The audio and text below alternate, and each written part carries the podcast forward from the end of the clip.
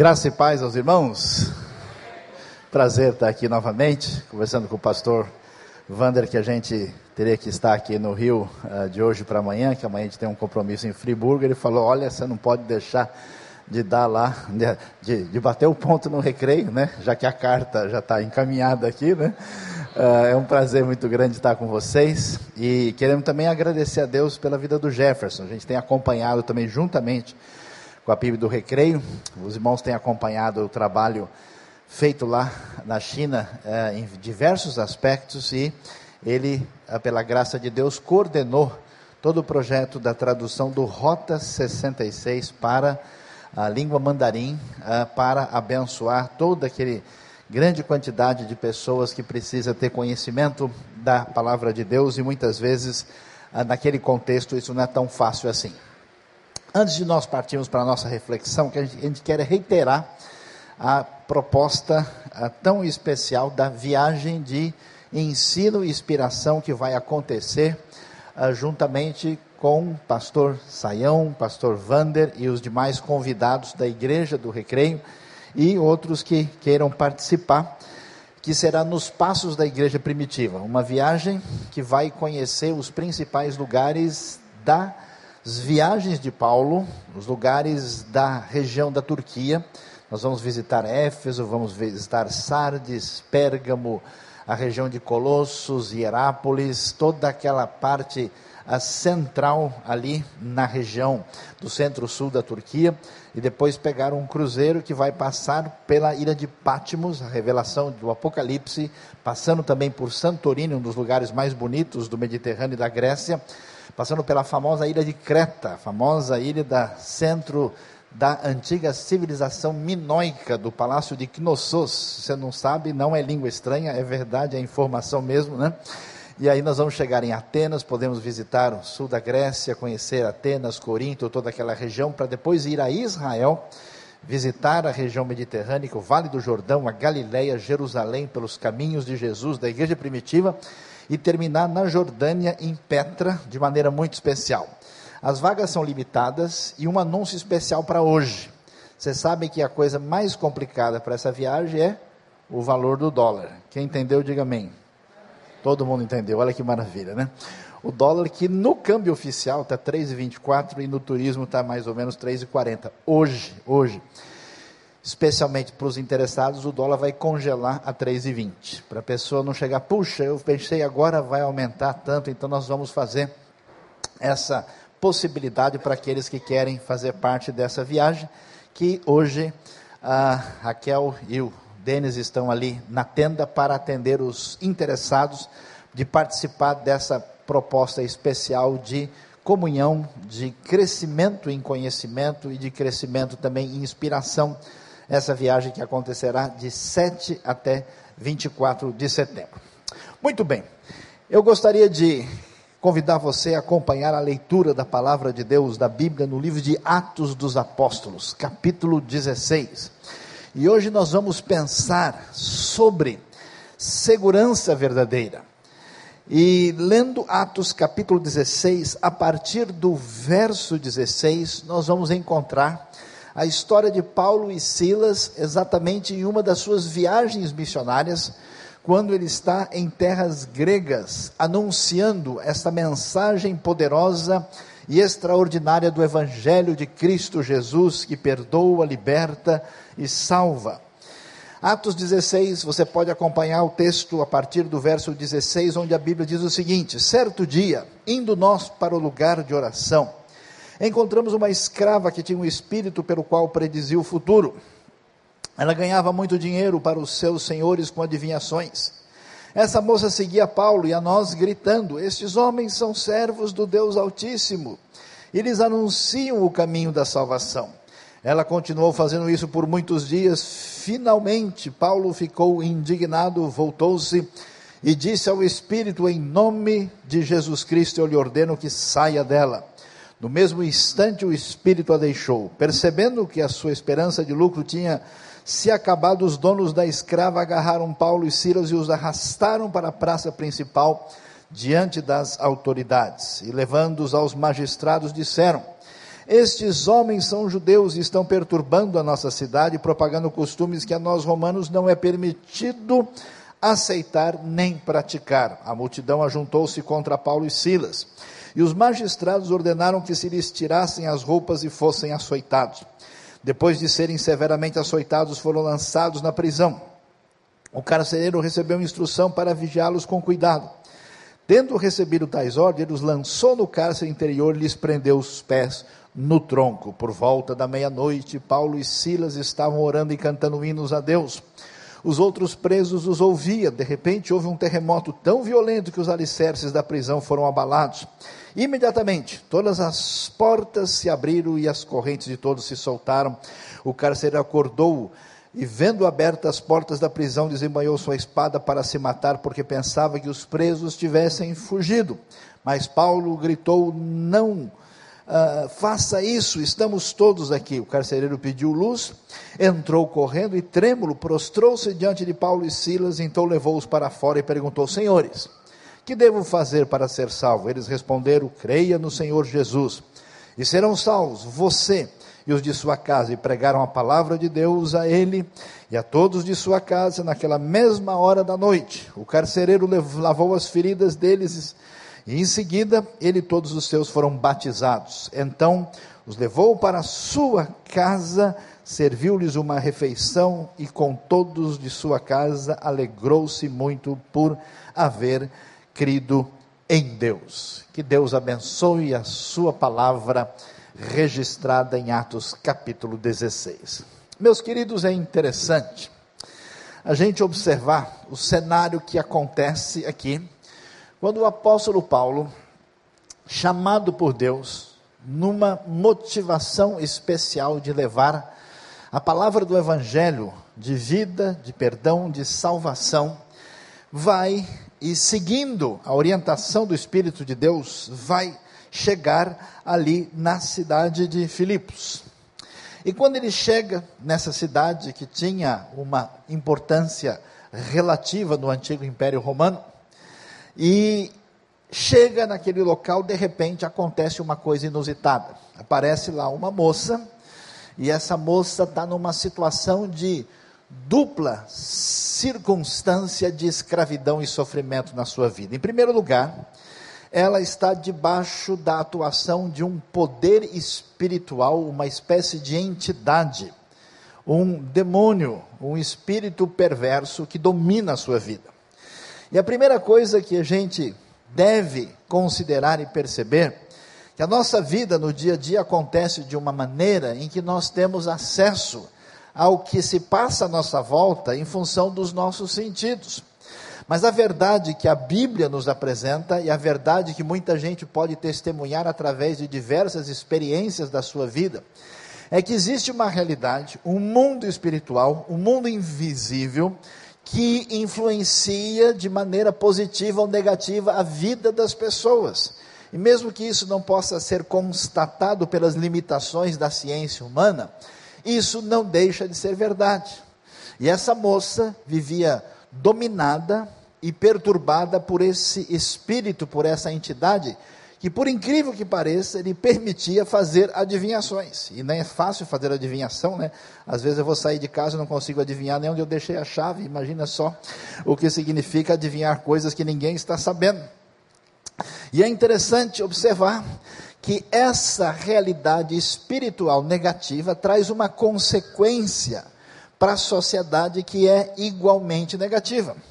Essa moça, em função dessa prisão espiritual, que lhe concede uma espécie de dom acima dos demais, é uma escrava que virou uma peça de um sistema econômico perverso. Mais ou menos como acontece na sociedade de hoje, quando as pessoas são desconsideradas no seu valor, deixam de ser vistas como seres humanos e são apenas peça de uma engrenagem, muitas vezes perversa e injusta. Essa moça é escrava e ela tem os seus donos. Eles têm aquele, ela tem aqueles homens que a dominam simplesmente para utilizada para o seu próprio lucro. De repente o que acontece? O evangelho de Deus, a palavra de Cristo Jesus, a salvação a verdade, a libertação chega e arrebenta as estruturas injustas desse mundo e traz um confronto espiritual. Esse confronto acontece e essa moça não pode ficar calada de qualquer maneira diante do fato que Paulo e Silas estão ali cheios do Espírito Santo e trazendo a missão de Deus para aquela região da cidade de Filipos. E ela começa a dizer uma coisa que a princípio parece um pouco confusa, porque ela está dizendo que esses homens estão anunciando o caminho da salvação, eles são servos do Deus Altíssimo. Os estudiosos sugerem, e com muita razão, que havia uma espécie de divindade na região que era chamada de Deus Altíssimo. E que provavelmente a moça estava confundindo o pessoal, dizendo: olha, isso aí que está sendo proclamado é alguma coisa que vocês já conhecem. E como Paulo queria continuar a sua missão de proclamar a verdade, a palavra de Deus, incomodado por essa persistência, finalmente cheio da autoridade do Espírito de Deus, ele ordena ao espírito mau, em nome de Jesus, que saia dessa mulher. O espírito sai e de repente essa moça está liberta e não só existe uma mudança espiritual, mas uma mudança social e uma mudança econômica. Você quer saber a verdade? É muito difícil você de fato mudar a realidade da vida de uma pessoa sem uma mudança espiritual profunda. Por exemplo, você pode até tirar uma pessoa de uma favela, mas o problema não é esse, o problema é tirar a favela de dentro da pessoa. O problema é tirar os elementos negativos que envolve a baixa estima, que envolve a sua atitude negativa, a sua visão equivocada sobre quem é Deus, quem eu sou e quem são aqueles que convivem comigo. Esta mulher, libertada pelo poder de Deus, quebrou o ciclo de opressão, de perversidade, de exploração, e agora os seus donos não têm mais lucro com ela. A coisa, a coisa fica complicada. Eles ficam revoltados, partem para cima de Paulo e Silas. O evangelho tem esse aspecto interessante de causar confusão, que quando abençoa a vida das pessoas, muita gente que está sob influência negativa fica revoltado com o evangelho. Nunca me esqueço quando eu tinha apenas 12 anos de idade. Eu vi um homem que era um homem bêbado, que vivia com a boca na sarjeta, arrebentado, e de repente ele encontrou o Evangelho, e mudou a sua vida, e foi recuperado, e passou a ser uma outra pessoa, e por incrível que pareça, muitos dos seus amigos e parentes ficaram aborrecidos com a sua mudança. O Evangelho chega com força, esses homens não podem mais explorar a mulher e partem para cima de Paulo e Silas. Dessa forma, eles acabam sendo presos como gente que está ameaçando a estabilidade dos costumes romanos da época, são severamente açoitados e vão ser colocados na cadeia por causa daquilo que fizeram. E muito interessante o que vai acontecer. A história de Atos 16 chama a nossa atenção porque a partir desse momento vão aparecer duas figuras com destaque especial. Uma é o, o próprio apóstolo Paulo, que nós estamos observando desde o início da história, e agora o carcereiro, que é o famoso carcereiro de Filipos, que aparece em nome de Roma e que vai uh, dar aquela surra em Paulo vai espancá-lo, vai cumprir as prerrogativas da lei romana. E este homem aparece em cena, e para a gente entender o que está acontecendo aqui, a gente deve imaginar que mundo é esse em que este carcereiro vivia. O Império Romano, império poderoso, que nessa época tem mais ou menos 60 milhões de habitantes, tinha cerca de 60% de escravos. Então você imagina só que de cada dez pessoas, quatro eram livres, o resto era escravo. E quanto mais longe você está de Roma, o número de escravos é maior. É provável que na região a porcentagem de escravos seria até maior. Agora, essas pessoas livres, muitas delas não estão numa posição tão boa, tão razoável. Alguns são comerciantes, são artesãos. E quem é a pessoa que tirou a sorte grande na vida? É a pessoa que tem o privilégio, a possibilidade de trabalhar para o Estado romano. Se tem tanta gente né, no mundo que pensa, puxa, um dia eu quero descansadamente trabalhar no órgão público. Eu quero trabalhar numa espécie de órgão oficial, quer seja brasileiro ou internacional, e aí nós viveremos felizes para sempre, forever and ever, amém. A coisa vai ser tranquila, vai ser sossegada, deitada eternamente em berço esplêndido.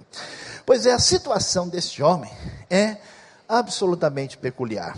Este homem, no mundo injusto, é um homem que está em condições diferenciadas muito acima do restante da população. Segundo, este homem está numa situação tranquila em relação a quem ele é.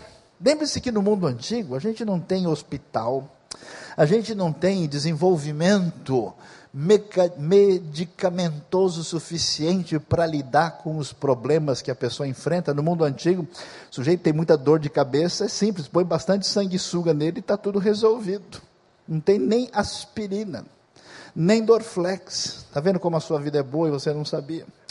A situação muito complicada. E este homem é um homem que é um carcereiro. Carcereiro, carcereiro é um carcereiro. Deve ser um sujeito grandão, um sujeito forte, acostumado assim a todas as academias possíveis, aquele que a gente fala bom dia e, e respeita ele rapidamente, quero morrer amigo desse cara.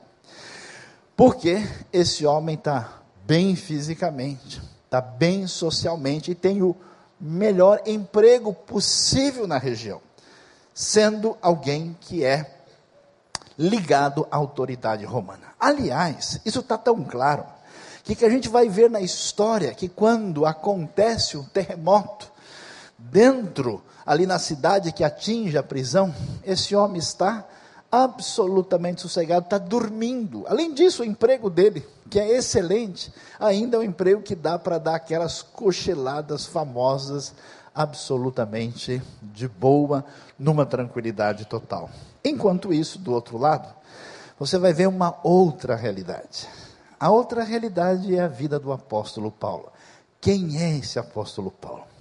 Este homem que veio de uma família de boa posição, que por causa da boa posição da sua família, mesmo sem ser romano, ele adquiriu a cidadania romana, é mais ou menos como uma pessoa que vem de um país com desvantagens socioeconômicas e consegue lá um passaporte da Europa ou dos Estados Unidos, do Canadá, de um país uh, visto como mais desenvolvido.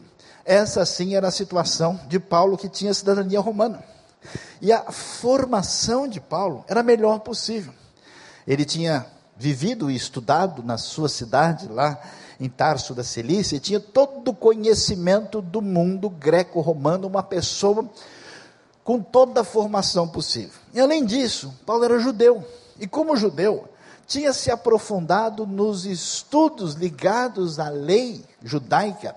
Ele era chamado fariseu de fariseus, de modo que Paulo, vamos assim dizer, tinha a faca e o queijo na mão.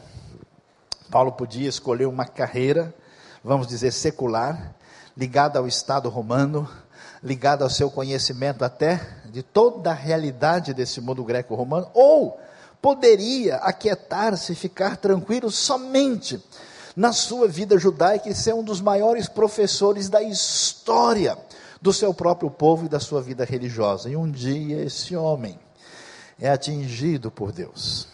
Ele reconhece Jesus como o Messias, o Salvador tem a sua vida mudada e alterada por esse Senhor que se apresenta e que o convoca para uma missão. E você fica imaginando este homem, porque assim, quando a pessoa nunca viveu bem, né? Nunca viveu no bem bom, ela talvez até enfrente algumas dificuldades, mas alguém que teve a vida de Paulo, que tinha gente a seu serviço agora, em situação complicada, viajando para baixo e para cima, sofrendo, em algumas ocasiões, naufrágio, enfermidades. Paulo vai para lá e para cá. E agora Paulo vai chegar na cidade de Filipos porque ele teve uma visão da parte de Deus. E quando ele chega lá, a gente vê Paulo preso, a gente vê Paulo em circunstância complicada e aí a gente começa a entender o que significa segurança na vida. Onde é que está a segurança que domina e, de fato, é a fonte de tranquilidade do seu coração? Eu tenho visto várias pessoas na minha vida. Tem gente, por exemplo, cuja segurança está na sua capacidade na sua inteligência, no seu know-how, na sua expertise. Você conversa com a pessoa cinco minutos, você sente isso. A pessoa mais ou menos diz assim: Eu me garanto. Eu confio muito no meu taco porque eu sou assim, eu tenho isso, eu tal. Você rapidamente percebe que a pessoa está absolutamente enraizada naquilo que ele construiu a partir da sua experiência de vida. O problema é que a gente, né? tem aqui mais ou menos 95 mil quilômetros de vasos sanguíneos dentro da gente, e alguns deles têm menos de um milímetro, é menor do que uma cabeça de alfinete. Se um desses estoura aqui, amanhã a gente não sabe nem o nome da gente.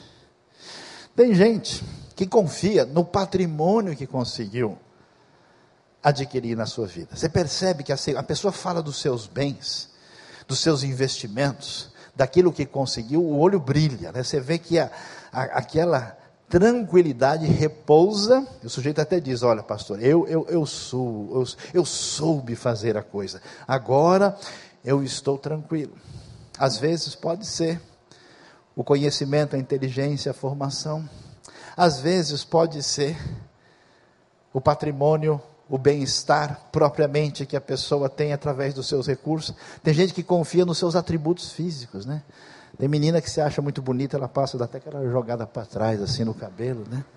Ela nem olha assim, toda, toda, toda, né? Alguns jovens assim que ficam né, mostrando seus músculos assim, eu me amo, não posso mais viver sem mim. Né? Tem uma galera que de repente parece que não sei, né? Eles se acham, como a gente gosta de dizer, the king of the black cockade, né? Os reis da cocada preta, dono da situação. O cara se acha o máximo, né? E há tantas pessoas que, inclusive, por causa de um problema econômico, por causa de uma enfermidade, por causa de uma instabilidade na sua vida, por causa de uma circunstância inesperada. Eu nunca me esqueço quando ainda jovem, eu visitei a casa de um homem que era uma sumidade em termos de formação, ele e a esposa. Aquela noite eu saí da casa daquele homem, numa ah, na região sul da cidade de São Paulo, eu fiquei extremamente abatido, abalado e reflexivo. O homem tinha dois filhos, três na verdade, um de alto desempenho, num dos cursos mais concorridos do país, o outro, ainda de adolescente para jovem com câncer no cérebro, altamente evoluído. Eu sentei junto do rapaz e vi aquela circunstância. E o outro em autismo de grau elevado, onde o menino não tinha qualquer contato com o mundo. Eu pensei muito naquele casal. Falei, como é que esses dois, diante de tudo que poderia ser promissor na vida, podem lidar com essa quebra de expectativa. Onde é que o nosso coração descansa? Qual é o fundamento que segura de fato a nossa vida? O que é impressionante que Paulo poderia, poderia sim, ter segurado a sua vida em função da sua grande carreira como intelectual da sua época.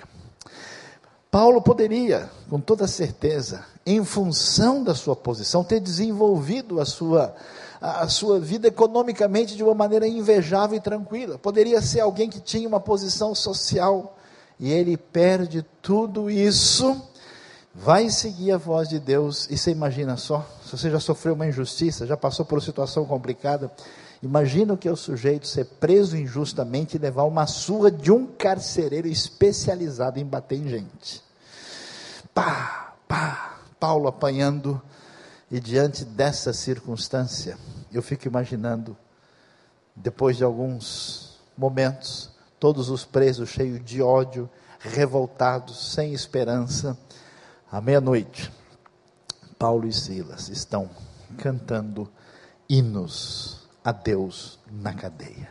Como pode uma pessoa que não tem segurança no dinheiro, não tem segurança numa intelectualidade que ele tinha, em posição social e nenhuma referência que costuma acalmar o nosso coração e estar tão tranquilo, mesmo depois da sua experiência negativa. E é interessante, Deus às vezes age de uma forma, às vezes Deus demora para agir, mas Deus jamais vai falhar. Deus age com poder, interfere naquela hora e as coisas mudam completamente de figura. Um terremoto atinge a prisão, tudo se abre, e uma coisa que vai complicar a vida do nosso amigo carcereiro, apesar dele ser ligado ao Império Romano, apesar dele ter todas as condições, o melhor emprego do mundo, ter a sua vida estabilizada, ele podia estar tranquilo, só pensar na aposentadoria e viver feliz para sempre. Ele é responsável pela vida dos presos. E agora, se esses presos vão embora, se esses presos escapam, se um deles tem condenação de morte, esse homem responde por eles, e ele, desesperado vendo o que aconteceu, não sabe o que fazer. É impressionante como, se a gente, se nós, se você, tem a sua confiança em algo que não pode sustentar sua vida, o seu coração, mais cedo ou mais tarde você vai sofrer essa decepção. E é muito impressionante descobrir que esse homem, nessa hora desesperado, tira a espada para se matar.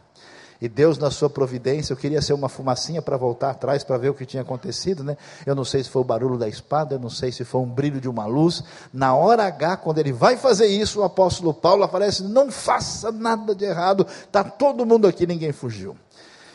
E aí, de repente, você vê Paulo que a tradição antiga diz que não era alguém de aparência muito extraordinária, que parecia uma pessoa relativamente mais baixa, de sobrancelhas grandes, ele não era exatamente o rei da beleza, e aquele homem chega, um carcereiro, alguém fisicamente preparado, a Bíblia diz que ele chega tremendo diante de Paulo e levanta a pergunta que está escondida no coração de todo mundo, apesar das aparências e apesar da fachada que muita gente leva. Senhores, o que eu devo fazer para ser salvo? Quando nada mais na vida pode, de fato, garantir a segurança de que eu preciso, garantir a segurança interna, garantir significado para a vida, preparar a minha vida para a eternidade, resolver as minhas culpas, as minhas pisadas de bola, as coisas equivocadas, aquilo que de vez em quando eu converso à noite com o travesseiro e que eu nunca consegui paz sobre isso. Como é que eu resolvo essa situação? E então, diante dessa grande oportunidade trazida por Deus, aquele homem chega diante do apóstolo Paulo, em quem ele acabou de dar tantas uh, tantos castigos doloridos, e diante dele chega Paulo dizendo: crê no Senhor Jesus, e será salvo tu e a tua casa. Você será salvo e a sua casa também. E a Bíblia então nos fala que naquela noite o carcereiro abriu seu coração, ele creu e a sua família e eles foram batizados. Você está aqui nessa noite, você está aqui para ouvir esta palavra de Deus. E a pergunta que a gente levanta: onde é que está o centro da sua segurança? Onde é que está a sua firmeza? Onde está aquilo que segura você em relação ao significado da vida? O que significa a sua relação com a vida depois da morte? O que vai acontecer com você nessa realidade desse mundo espiritual que é uma realidade incontestável? E como fica a sua consciência? A Bíblia diz que Deus de tal maneira o mundo, amou o mundo, que ele enviou o seu filho, que ele enviou Jesus Cristo, que não foi apenas um profeta, que não foi apenas um líder político, que não foi apenas alguém que veio ensinar as pessoas a ter paz, que não foi apenas alguém que veio ser um grande mestre para dar lições às pessoas, ele foi o Filho de Deus, o Messias, que veio ser o Salvador e trazer perdão da parte de Deus e significado para a nossa vida. Diante dessa realidade, a gente precisa se posicionar. Ou a gente vai no caminho do carcereiro, segurando toda a nossa força e estabilidade em nós mesmos, até que um dia, qualquer terremoto da vida vai dizer: você não tem mais onde segurar. Igual aquele homem milionário, que não tinha mais onde pôr dinheiro, diante de uma enfermidade difícil, meia hora antes da sua morte, dizendo: Eu daria metade da minha riqueza por mais dez minutos. Uma hora ou outra, tudo aquilo que é nossa estabilidade vai embora. Mas quando Deus nos alcança, quando o amor de Deus chega na nossa vida, quando a gente abre o coração para Cristo Jesus, quando a eternidade invade a nossa vida, quando o infinito chega na nossa limitação, a gente recebe Cristo na vida. Todas as pessoas que experimentaram isso vão poder dizer: alguma coisa especial aconteceu que eu nem consigo explicar para você. Deus me salvou, Deus me perdoou, Deus me libertou, Deus me deu vida, Deus transformou a minha vida que foi em outra direção. Hoje eu tenho paz de espírito, tenho vida com Deus, eu fui perdoado, eu fui recuperado, eu fui salvo, Deus mudou a minha vida, eu tenho segurança, apesar das circunstâncias difíceis.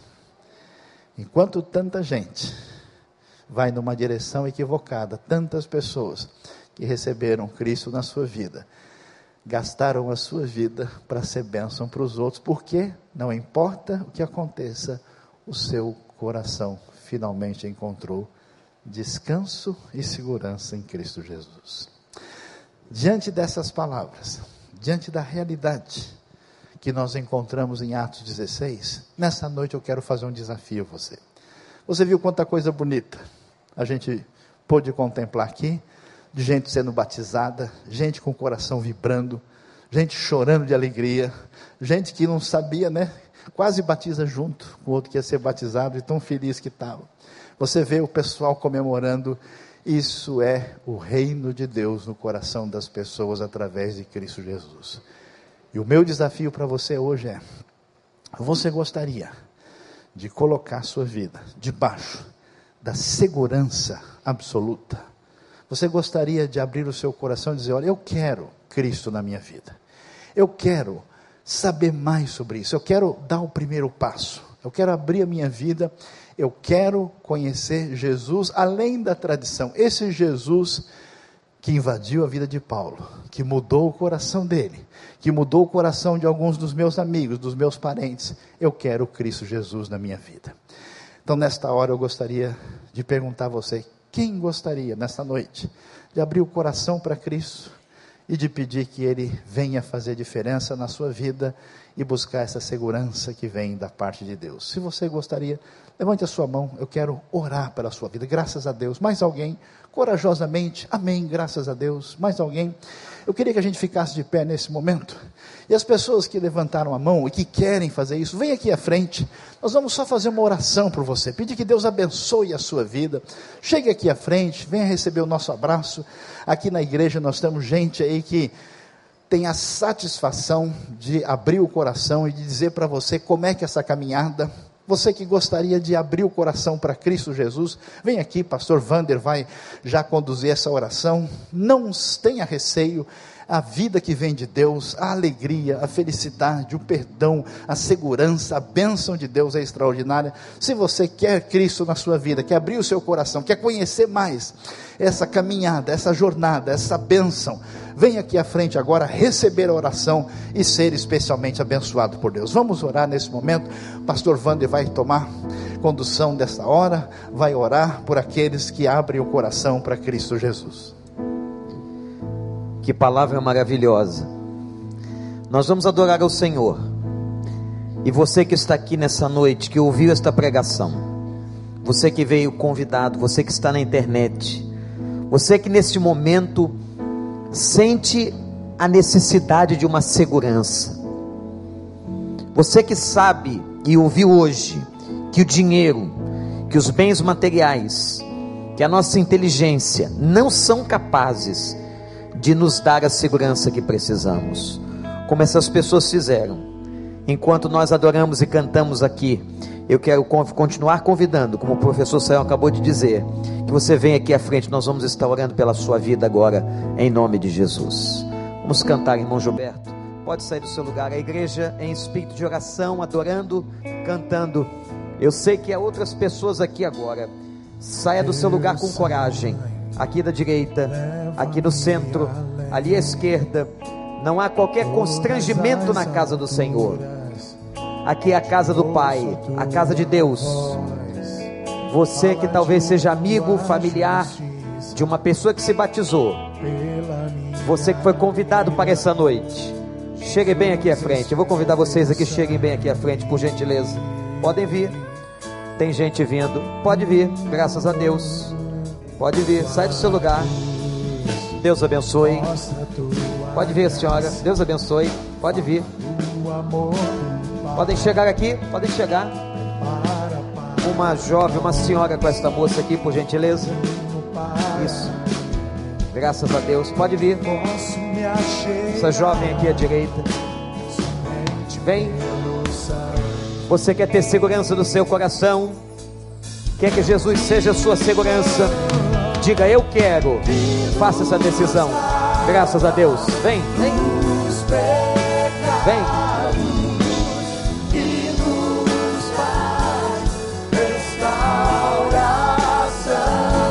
Graças a Deus. Pode vir. Isso. Que alegria. A senhora, o senhor, jovem, amigo, venha. Venha dizer assim: Eu quero Jesus como a segurança da minha vida.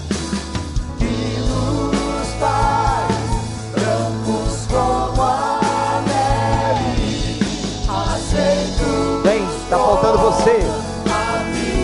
Está faltando você. Pode vir. Nada além do sangue. Nada além do sangue de Jesus. Tua cruz, tua cruz. Mostra. Você quer ter essa segurança em Deus? Quer colocar a sua vida, a sua casa, como fez aquele carcereiro, nas mãos de Deus Pode vir, graças a Deus. Pode chegar, meu amigo. Isso. Vem. Pode vir, sai do seu lugar e vem em nome de Jesus.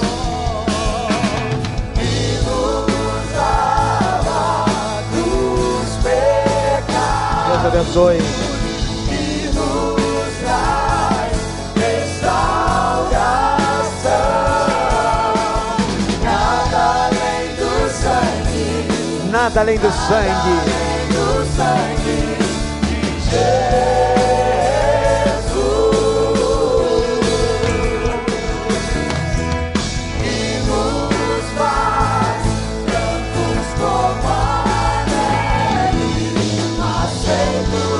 Como amigos de Deus. O sangue de Jesus nos purifica nos dá segurança.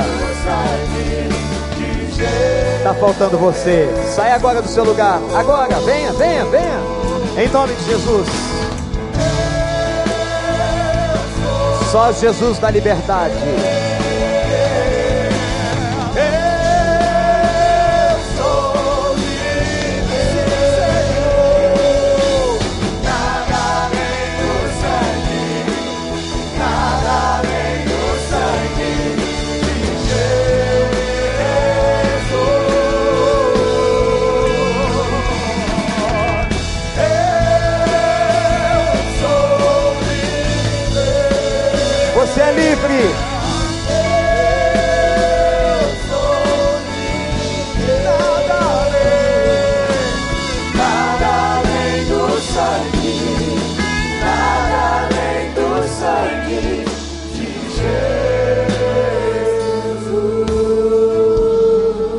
Vou pedir para a igreja estender a sua mão para cá. Vocês que vieram aqui à frente. Um dia nós também fizemos isso. Um dia eu, pastor Saião, toda essa gente também clamou para que Deus fosse a segurança da nossa vida. Vocês estão tomando a decisão mais importante da história da vida de vocês. E a igreja agora, com as mãos estendidas sobre a cabeça de vocês, estamos todos clamando para que Deus opere uma obra libertadora no seu coração. Senhor, louvado seja o teu nome por essa noite de festa, pela tua palavra, pelos testemunhos batismais, pelos cânticos, pelas orações, pelo testemunho do pastor Jefferson.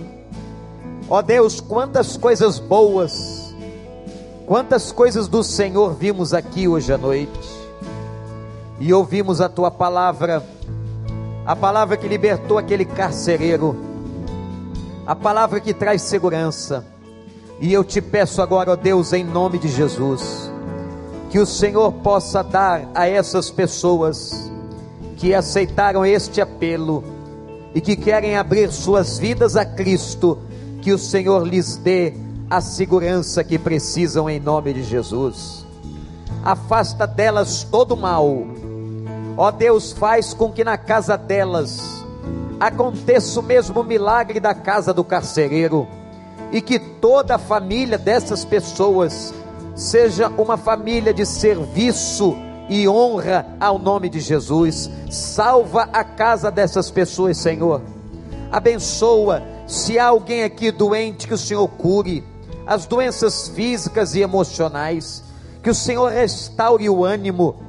Que essas pessoas, ao saírem hoje daqui, Senhor, saiam edificadas, abençoadas, alegres do Teu Espírito, Senhor e que elas sintam de verdade que alguma coisa mudou a partir de hoje, agora, na vida delas, em nome de Jesus. Toma, Senhor, essas pessoas, nós as entregamos no teu altar, em nome de Jesus. E todo o povo de Deus que está orando e concorda com essa oração sobre a vida deles, diga amém.